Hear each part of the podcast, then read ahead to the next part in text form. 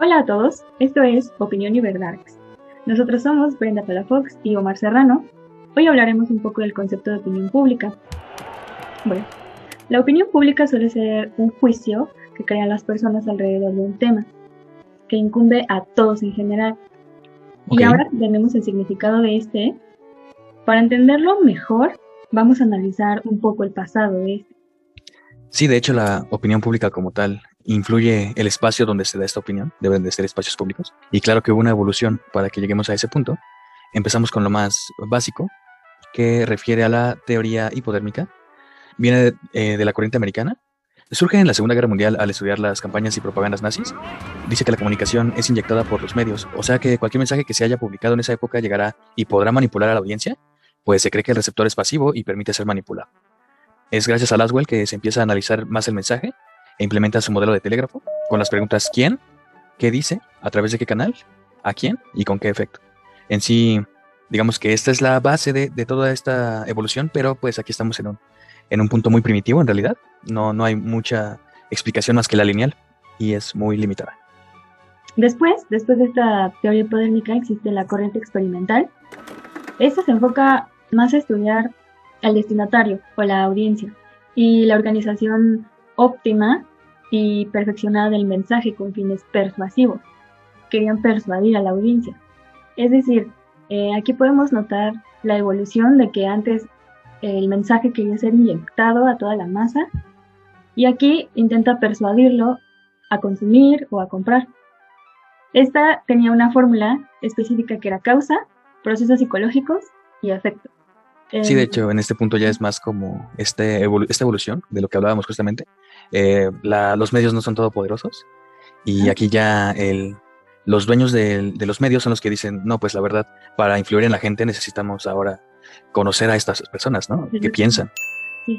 Y es aquí donde inclusive vamos un paso más adelante, eh, cuando llegamos a los estudios empíricos sobre el terreno, o también conocida como los efectos limitados, y justamente se da cuenta de eso, es limitada la, los medios, entonces es muy importante conocer que no solamente hay que conocer también qué piensa nuestro receptor, ¿no? Sino eh, cómo, es que fluye la comunicación en él.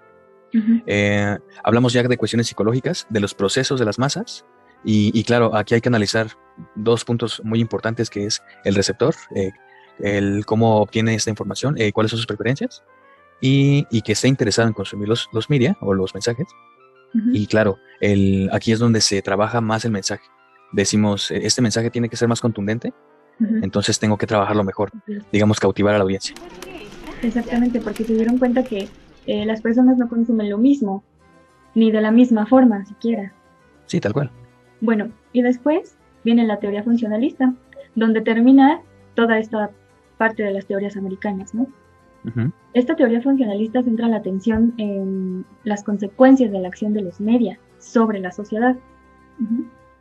El planteamiento estructural funcionalista dice que la sociedad es un sistema muy complejo que tiende a mantener el equilibrio, que se compone por subsistemas funcionales que tienden a resolver problemas.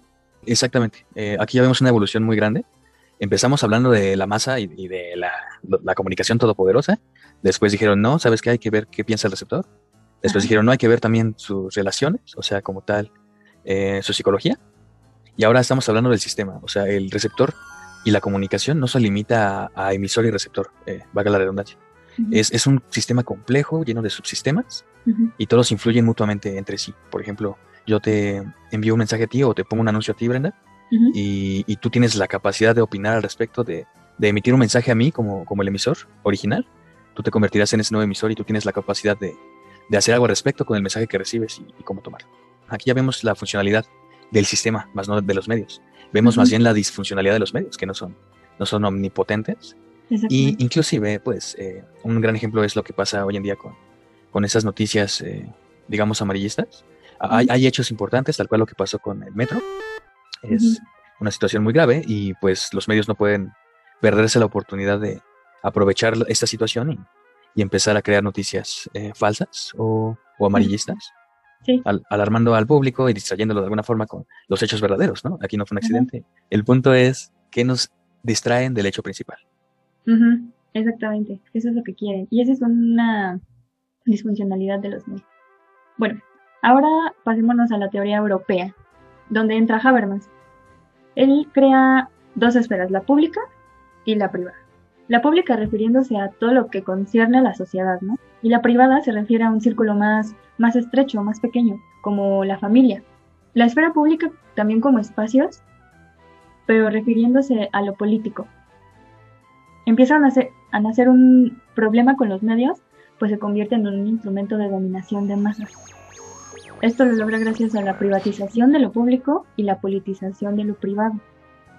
Las teorías europeas se, se centran perdón, en el individuo, en la formación del criterio individual, mientras que en el americano los estudia, estudian la masa, a las personas en colectivo, y la europea en el individual como, como crítica. Sí, de hecho aquí hay un punto muy importante porque justamente Habermas, em, digamos que es de los primeros pensadores en este punto, ya que se centra solo en la parte pública y privada, pero tenemos a Hannah Arendt. Ella habla de una tercera esfera que nuevamente pasa lo mismo que en la corriente americana. Primero hablan solamente de la parte básica, pero aquí influye, claro, lo social, la, gente. Em, trata de incluir lo de Habermas tal cual, lo público y lo privado. Eh, simplemente, dice que simplemente tiene que ver uno con el otro y al estar unidas se crea esta esfera social. Es, un, nuevamente hablamos de un sistema. Y es así como puede triunfar la sociedad, porque comparte lo público y lo privado en el mismo entorno. Bueno, luego está Niklas Luhmann. Niklas. Niklas. con la tematización. Eh, él define la opinión pública como la estructura temática de la comunicación pública. La realidad de las masas no le interesan los contenidos de las opiniones, sino que se destaca por investigar eh, cómo éstas transfiguran los temas de las relaciones que se establecen entre ellas. Dice que los temas en la política y en la comunicación, en la comunicación pública, son muy importantes. Esta, tematización se refiere a seleccionar y jerarquizar temas, o sea, del más importante al menos importante. Ok. Y, es así como llegamos a, a, la teoría de Elizabeth Noel Newman con su espiral del silencio, ya que su teoría está ligada justamente a la forma en la que la sociedad toma decisiones o forma criterios y opiniones, eh, pero aquí está basada ya también en, la, en las personas que se encuentran alrededor. Aquí hablamos más que nada de la influencia de las propias personas con otras personas, como en la teoría americana, que hablaban de la influencia y cómo es que la sociedad que la rodea, pues es lo que, lo que te hace generar un criterio. Eh, somos completamente influenciables por las personas que nos rodean, ya sea para caer bien o encajar en el círculo social. Eh, es, es, normal, completamente natural de nuestra especie alimentarnos, hasta inclusive en, cuestiones de criterio, con respecto a, a cómo es que formamos la opinión. Aquí, bueno, retomando el tema de la comunicación, más que hablar de la comunicación, simplemente estamos hablando de cómo se forman criterios, cómo hablamos de algo más, más allá de los medios y de los mensajes. Después tenemos las nuevas perspectivas sobre la opinión pública, que entre Mark Ferry, Dominic Walton, Alan Turing y Eliu Katz, todos ellos engloban que ya no somos una sociedad de masas, sino que somos una sociedad de medios con esta nueva era de las redes sociales creo que queda más que claro que dejamos de ser una sociedad de masas, dejamos de pensar todos lo mismo y ahora cada quien está formando su propio criterio. Justamente, eh, en realidad es algo que siempre ha sido como tal, me refiero a, la, naturaleza de las personas. Eh, todos debemos formar un criterio y es algo que muchos pensadores obviaron, se fueron más que nada por, cuestiones más como de poder, ¿no? Pero hoy en día es claramente la conclusión. Lo, y, aquí es donde entra la teoría de la elección racional. Justamente habla de cómo es que las personas toman decisiones respecto a, inclusive, pues claro, sus criterios. Estamos en una sociedad de medios eh, eh, que, tenemos al alcance todo. Entonces aquí es muy importante delimitar que la elección racional pues se da por dos fundamentos muy importantes, que es las preferencias y las limitantes. Es decir, con base en lo, en lo que yo tengo, sea rico, sea pobre, eh, de acuerdo a mis, a mis posibilidades, yo sé qué, qué, puedo alcanzar y qué debo alcanzar. Y claro, pues tengo la preferencia de irme por tal camino u otro. Para esto, pues por supuesto que influye, eh, pues desde cualquier esfera social, no solamente, no, solamente, no solamente la familia o la educación, influye todo, todo aquello que nos rodea, pero somos libres de creer lo que sea. Al final, algo nos influencia a creer en ello. Exactamente. Y aquí es donde podemos concluir este capítulo. Esperemos que haya sido de su agrado. No sé si suena muy. por escucharnos. Esto fue Opinión y Verdad. Opinión y Verdad.